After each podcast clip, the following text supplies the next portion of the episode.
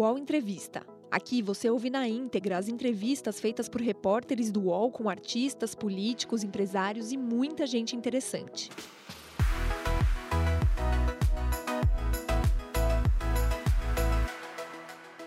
Olá, eu sou Thales Faria, estou aqui com o meu colega Antônio Temóteo, repórter de economia do UOL. Tudo bem, Temóteo? Tudo bem, Thales, e você? Tudo tranquilo, nós vamos entrevistar o vice-presidente da República, general Hamilton Mourão.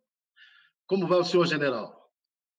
Muito bem, Thales. Satisfação aí poder falar com você e o Antônio Temóteo e a gente trocar algumas ideias sobre né, os assuntos que estão em voga no momento aqui no nosso Brasil. E no mundo também, né? Exatamente. O general Hamilton Mourão ingressou no Exército Brasileiro em 1972, na Academia Militar de Agulhas Negras, em Resende, no Rio de Janeiro, também frequentada pelo presidente Jair Bolsonaro. Mourão atuou como instrutor da mesma academia, cumpriu missão de paz em Angola e foi adido militar do Brasil na Venezuela. Também esteve à frente da 6 Divisão do Exército e do Comando Militar do Sul. É mestre em operações militares e doutor em ciências militares pela Escola de Comando do Estado-Maior do Exército.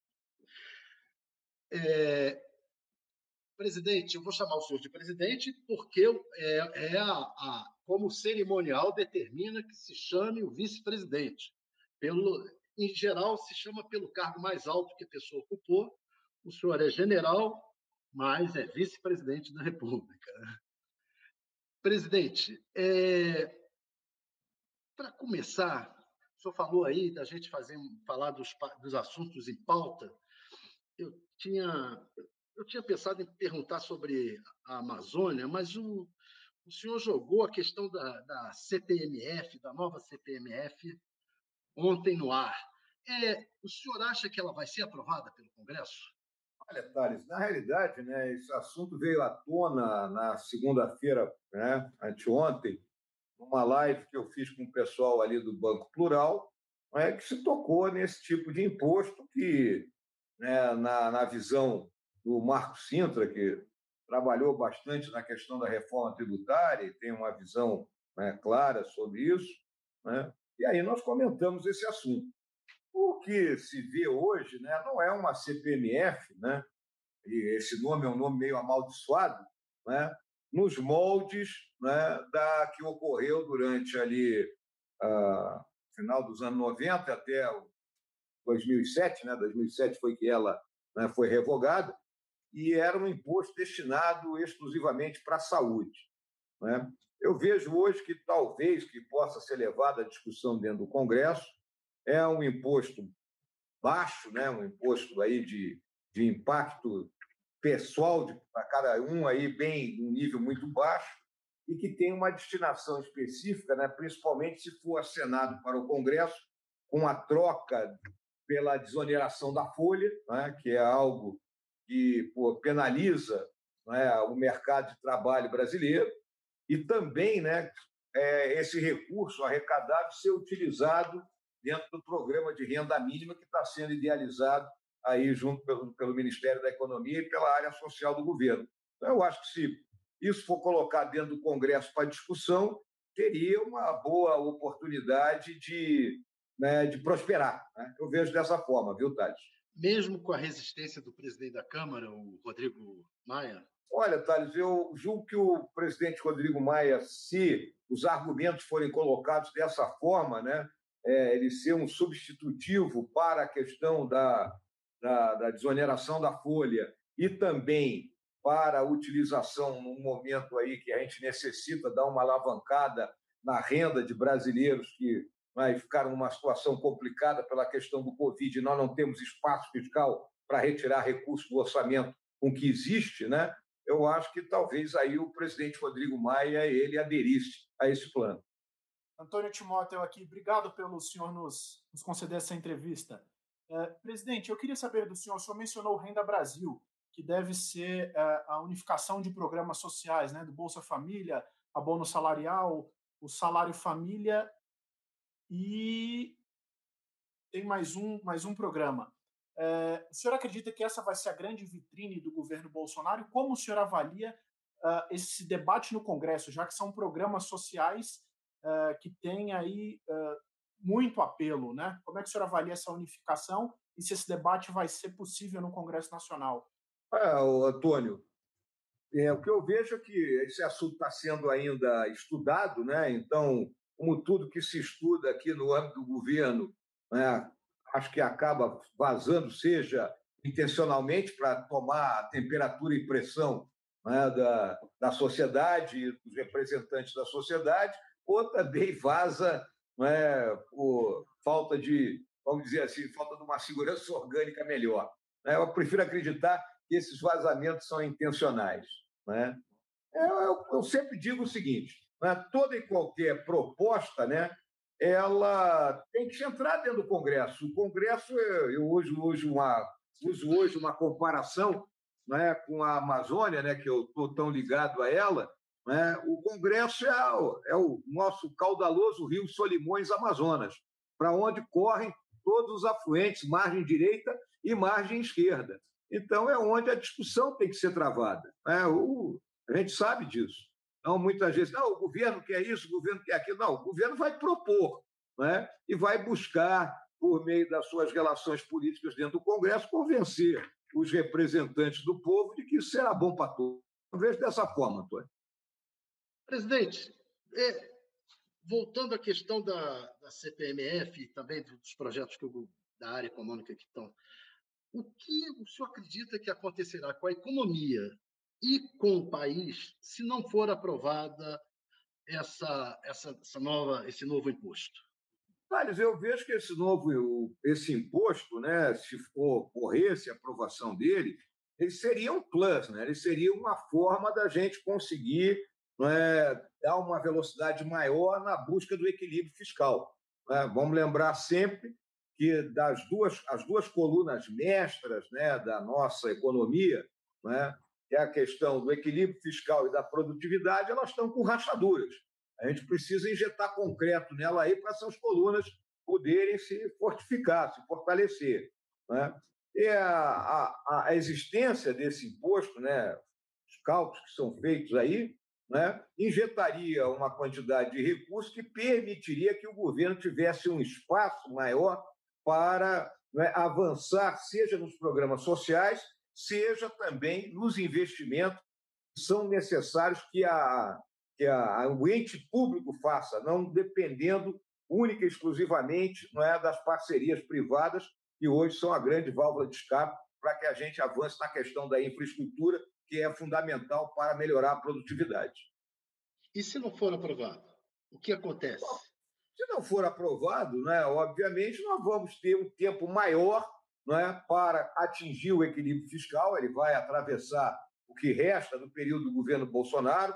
Caso nós consigamos e logremos uma reeleição vai chegar lá pela metade do segundo mandato, ou talvez até um pouquinho mais à frente, para que a gente consiga zerar as contas públicas. Né? Mas nós não podemos nos afastar em nenhum momento né, dessa visão, porque a gente sabe que se nós não tratarmos essa questão das contas públicas de forma muito séria, é? os desequilíbrios vão se aprofundar, vamos ter novamente juros elevados, e o país vai ficar numa situação muito pior do que se encontra.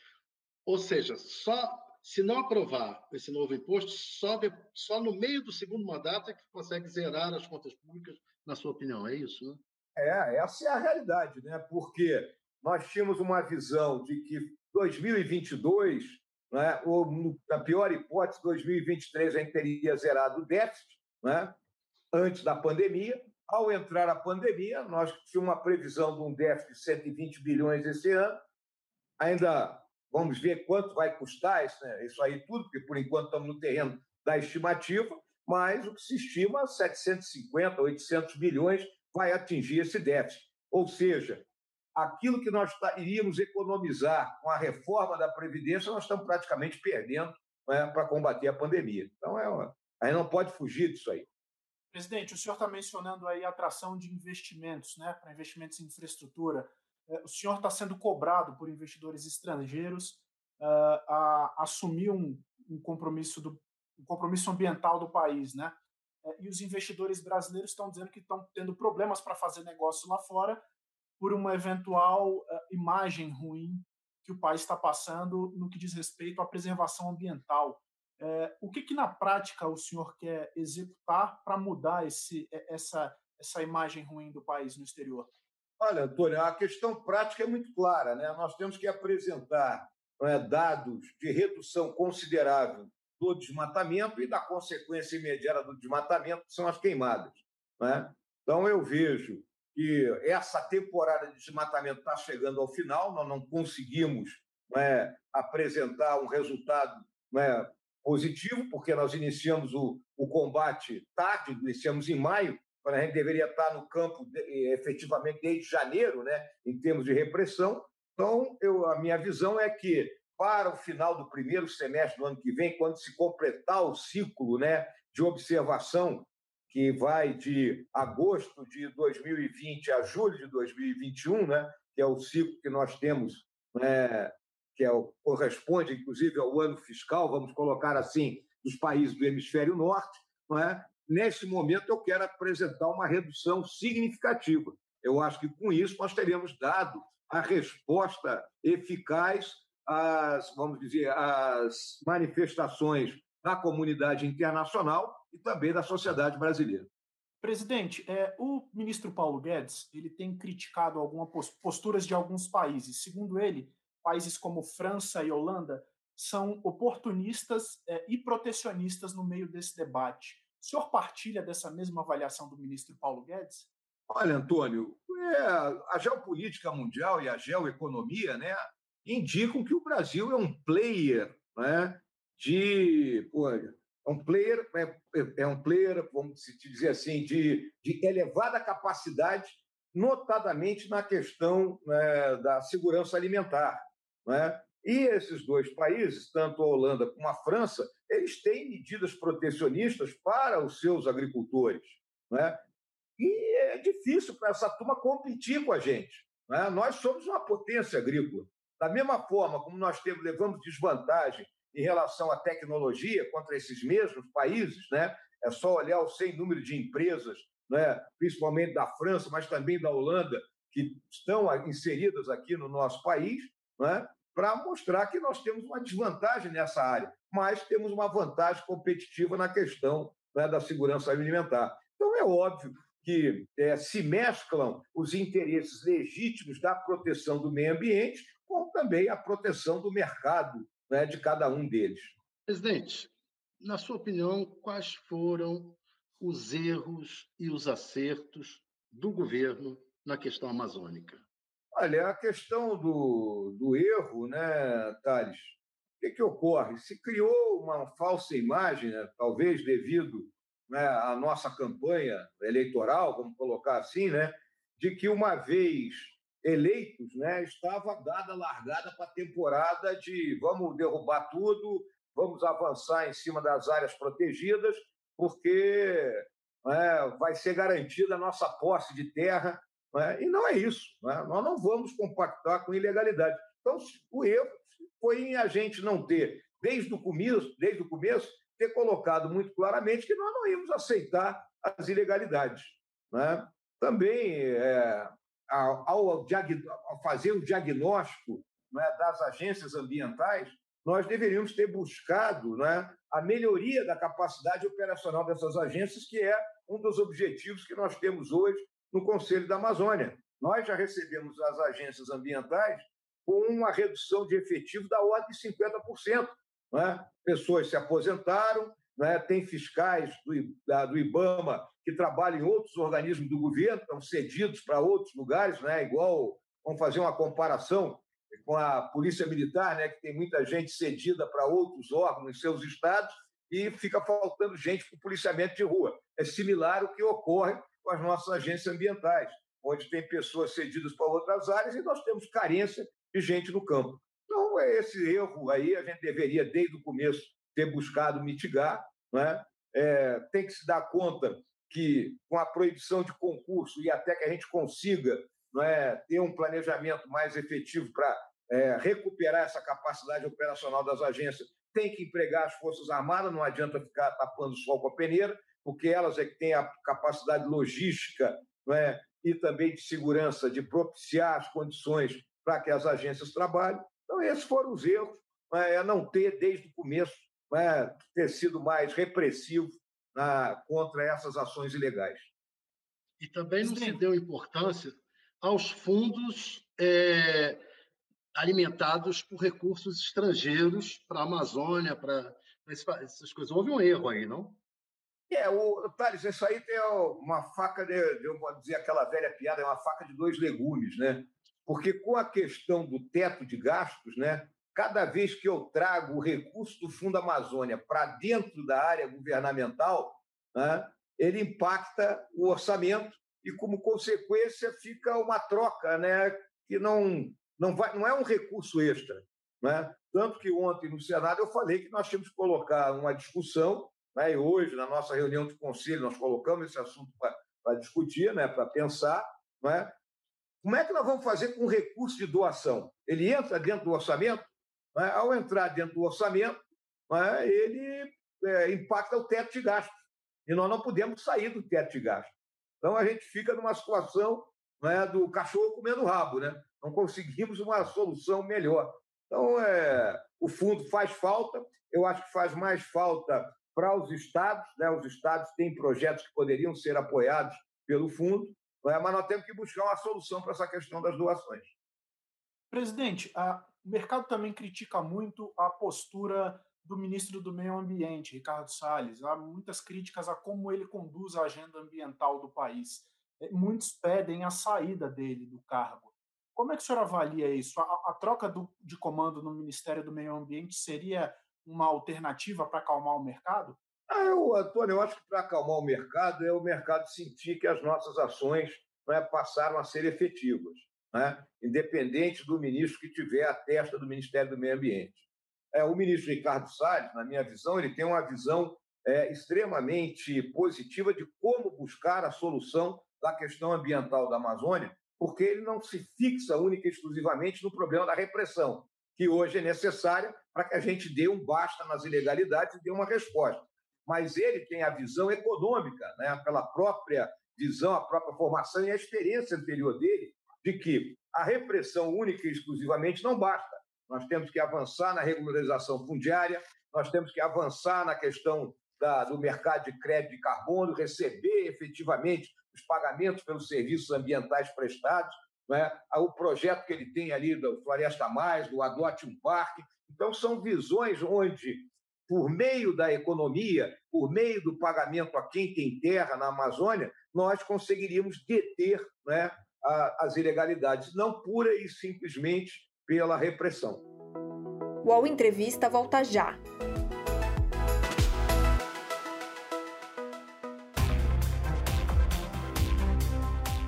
Baixo Clero é o podcast de política do UOL.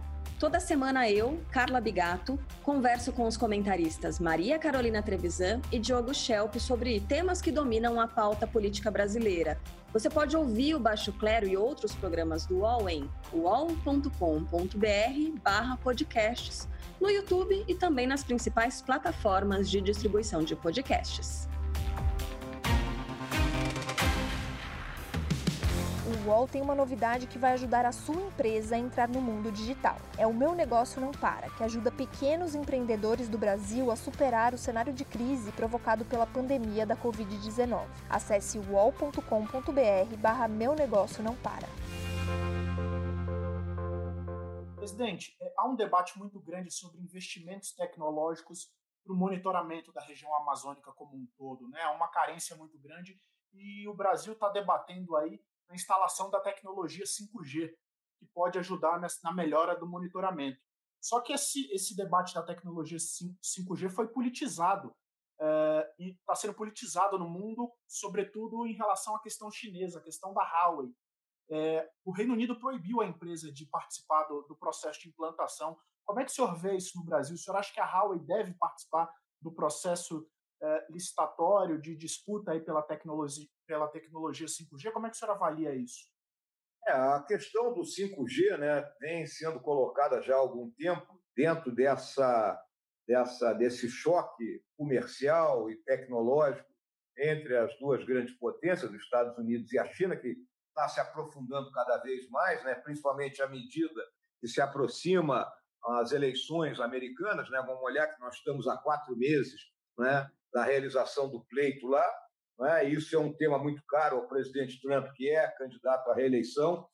Acredito também que o candidato democrata e também ele não será muito contemporizador com a China, né? Ele pode não atacar no, na questão da Huawei, mas vai atacar com certeza na questão de direitos humanos que são caros, né? É um assunto caro aí para os democratas, né? E óbvio, há uma pressão no mundo inteiro. No caso específico do Brasil, a Huawei já está aqui, a Huawei já está há mais de 10 anos aqui no Brasil. Parte da nossa rede aí de 4G né, usa né, os equipamentos da Huawei. Né? Então, as nossas operadoras elas não podem, da noite para o dia, simplesmente retirar isso, até porque a gente sabe que é, a implantação do 5G vai usar parcela dessa infraestrutura que está instalada. Então, eu acho difícil né, você banir a Huawei da noite para o dia né, dos leilões que vão acontecer aqui no Brasil. Agora, pressões irão ocorrer nesse sentido. Nesse jogo, é, Estados Unidos e China, como é que o senhor acha que o Brasil deve se portar? Thales, é, a nossa diplomacia ela tem uma tradição né, de sermos pragmáticos e flexíveis. Né? Nós não temos né, o poderio militar, né? o nosso hoje hard power é a nossa, a nossa produção agrícola. Né? Esse é o nosso hard power. É onde a gente pode sentar em qualquer mesa para discutir no mundo e dizer: olha aqui, ó, nós temos condições por qualquer coisa nesse sentido, porque nós alimentamos uma parcela enorme da população mundial e vamos alimentar cada vez mais. Então, esse é o nosso rádio power. Então, nós temos que entender é, é que os Estados Unidos é um, um, país líder da civilização ocidental, a qual nós pertencemos, é? E dentro daqueles pilares de democracia, capitalismo, Estado de Direito, sociedade civil forte, que caracteriza a nossa civilização. Mas, por outro lado, nós temos que ver que a China né, tem a segurança alimentar como um fator né, é, de preocupação permanente, porque é um país que tem 1,4 bilhão de habitantes, não pode se dar o luxo de haver, né, de haver é, desassossego social. Ele tem que botar comida na mesa desse povo todo. E o Brasil é partícipe disso. Então nós temos que saber jogar esse jogo, né? É pragmatismo e flexibilidade. O senhor falou do ministro Salles uma outra área que está com problemas, está tendo, o governo está sofrendo pressões e está com problemas, é a área de saúde com o ministro Pazuello, interino. É, o senhor acha que está que, que foi muito militarizada essa área, como reclamou o Gilmar Mendes? Acho que não, Thales. Pô, vamos colocar o seguinte, né? O Ministério da Saúde tem uns 5 mil funcionários lá. Tem o Pazuello e mais 15, 16 milico, pô, que estão não em funções técnicas, né? estão em funções ali ligadas à área de licitações, contratos, né? e a questão de, de, contabilidade, que é a especialidade desse pessoal que trabalhava com o Pazuello, né? primeiro durante o período das Olimpíadas, no Rio de Janeiro, que o Pazuello era o comandante da base logística do Exército, e posteriormente parte deles trabalhou com ele na operação acolhida lá na, em Roraima, né? que foi a operação montada para receber o fluxo de venezuelanos fugindo lá do regime do Maduro. Né? Eu não acho que é uma, uma militarização. A realidade é que eu acho que a sociedade tem que parar de discutir é, determinados assuntos de forma preconceituosa. Né? É, não, porque os militares. Né? Não, o militar é um cidadão como outro qualquer, ele apenas usa farda. Né? E tem uma, vamos colocar, tem um raciocínio cartesiano, né? que é a, a forma como nós somos formados, vamos colocar assim. Mas nós já tivemos no Ministério da Saúde né? pessoas que não eram médicas, então é obrigatório. Né? Eu lembro aqui de cara né? o nosso senador Serra, né? que foi ministro da Saúde, né? e acho que nunca tinha passado na porta de um hospital da vida, a não ser como paciente. Né? Então, eu acho que depende muito mais da capacidade de gestão né? e saber se socorrer dos técnicos para decisões dessa natureza. Mas há uma discussão sobre militares da ativa e militares da reserva. O senhor é um militar da reserva, e se isso não atrapalha própria, as próprias Forças Armadas terem oficiais da ativa exercendo funções tão é, é, proeminentes no governo? É, o que diz a nossa legislação, Thales, é que o militar da ativa, quando colocado em função fora da força, né, então, ou num cargo governamental, ele pode permanecer até dois anos nessa função. Né? Se ele desejar prosseguir após esses dois anos, obrigatoriamente ele tem que ir transferido para a reserva. Né? Então, a, dicotomia aí está que nós temos dois casos bem distintos. Um era do ministro Ramos, que assumiu um cargo eminentemente político de ligação com o Congresso, já estava né, no último posto da carreira, né? É, pela ligação que ele tem com o presidente da República, eu não via e não vejo né, que o presidente vá dispensá-lo dessa função em algum momento. Né?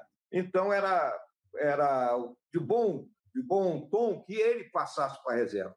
Já o Pazuello, não. O Pazuello ele foi chamado para, primeiro, para auxiliar o ministro Taixa na questão logística e, posteriormente, com a saída do Taixa, ele assume interinamente em algo que a gente sabe que ele está agora, vai completar, completou dois meses aí na função.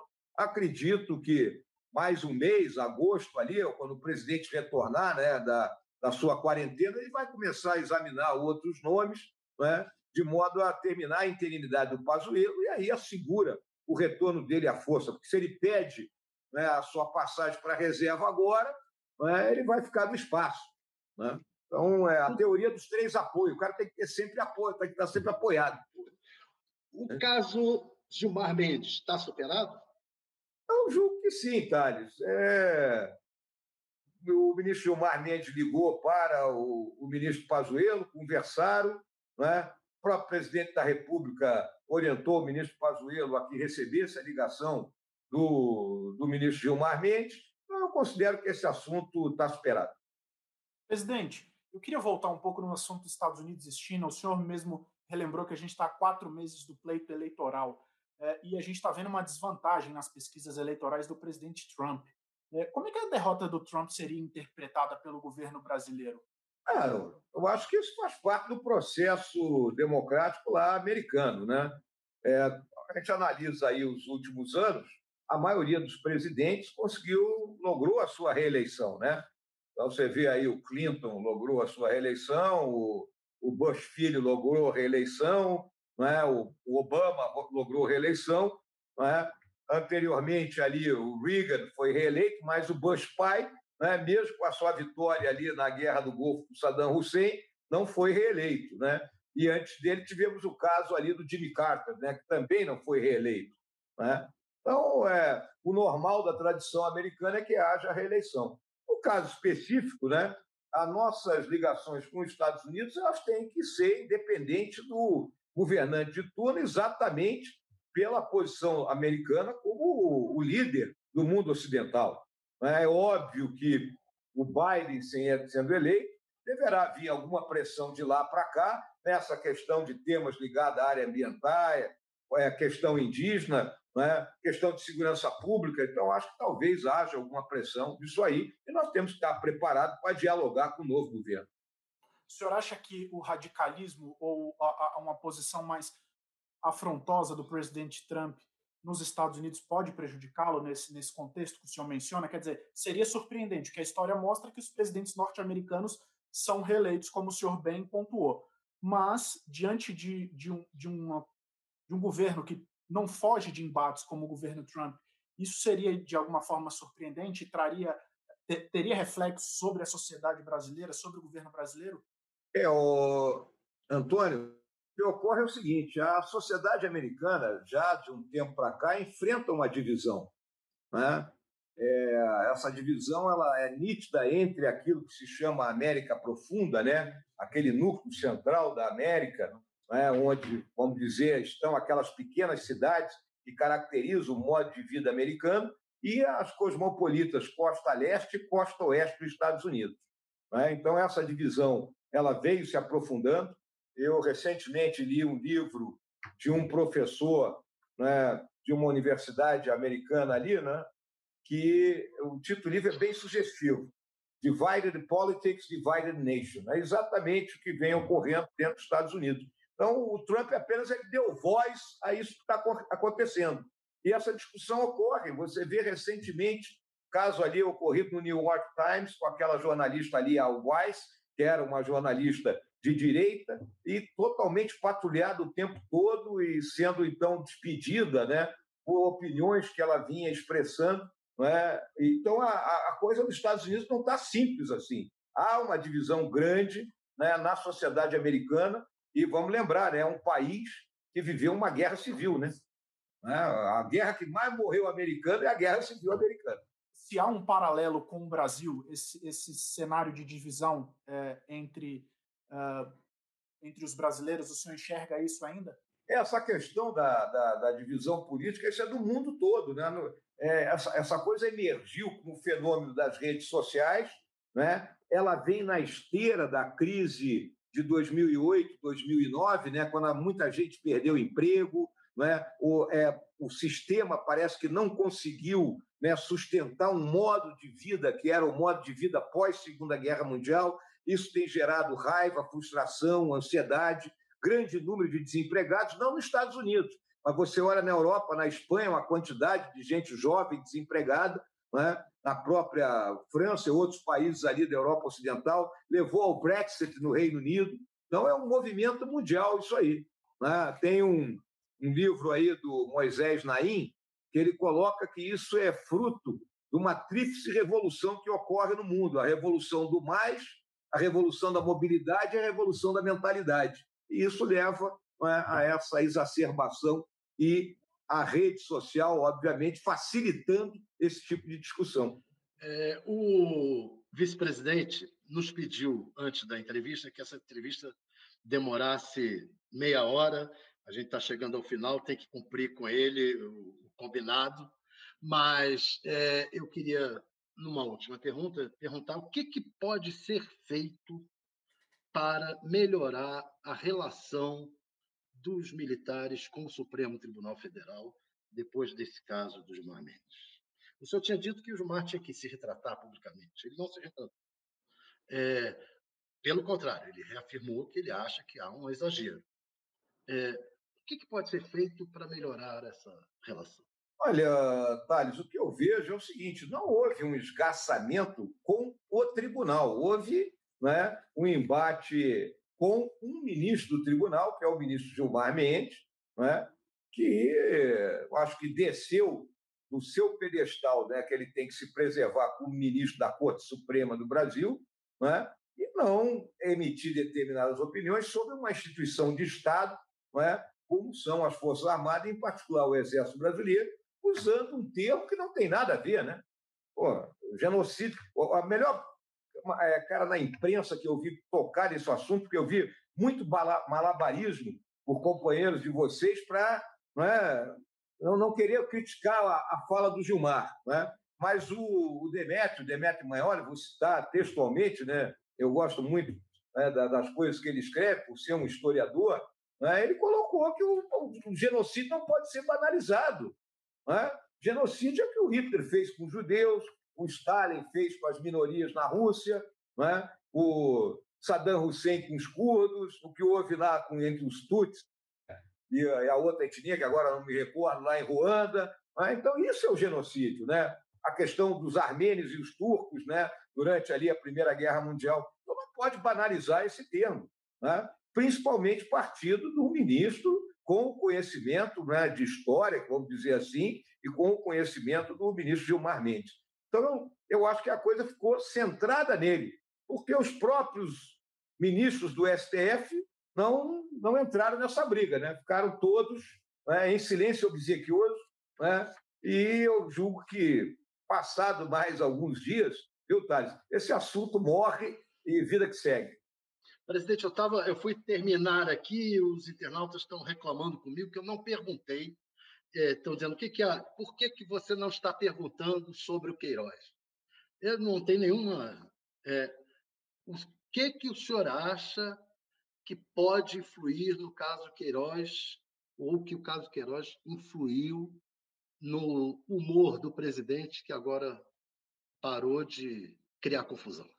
Olha, Thales, eu já tenho me referido a isso várias vezes. Quando surgiu essa situação, né, ligada lá ao, a, ao escritório do então deputado estadual Flávio Bolsonaro, na Assembleia Legislativa do Rio de Janeiro, o presidente foi claro. Quem errou que pague e segue aí o processo né, é, judicial, policial, normal que tem que ser. Então, eu, na minha visão, né, o presidente sabe que está aguardando as investigações que estão por conta do Ministério Público lá do Rio de Janeiro, né, e não é só o, a, a, o grupo do Flávio Bolsonaro que está sendo investigado, são vários deputados da Assembleia Legislativa lá do Rio de Janeiro. Então vamos aguardar o final disso aí. Eu não vejo, né, apesar das ligações pessoais do Queiroz com o presidente, eu também já declarei em outro foro que eu conheço o Queiroz desde 1987, que ele foi meu soldado no oitavo grupo de artilharia de campanha paraquedista, depois ele ingressou na Polícia Militar. Então, é, aguarde-se né, o pronunciamento da, do processo legal que está correndo aí em relação a esse assunto. Olha, eu, nós agradecemos muito a sua presença aqui. Acho que foi uma excelente entrevista. E peço ao senhor até que interceda junto ao presidente para que ele venha também dar uma entrevista no UOL. Pode deixar, Thales. Eu agradeço aí as perguntas, o bate-papo que nós tivemos, muito bom. Né? Agradeço ao Antônio Temóteo né? e até uma próxima oportunidade. Um grande abraço para vocês. Obrigado, presidente. Muito obrigado aos internautas que nos acompanharam.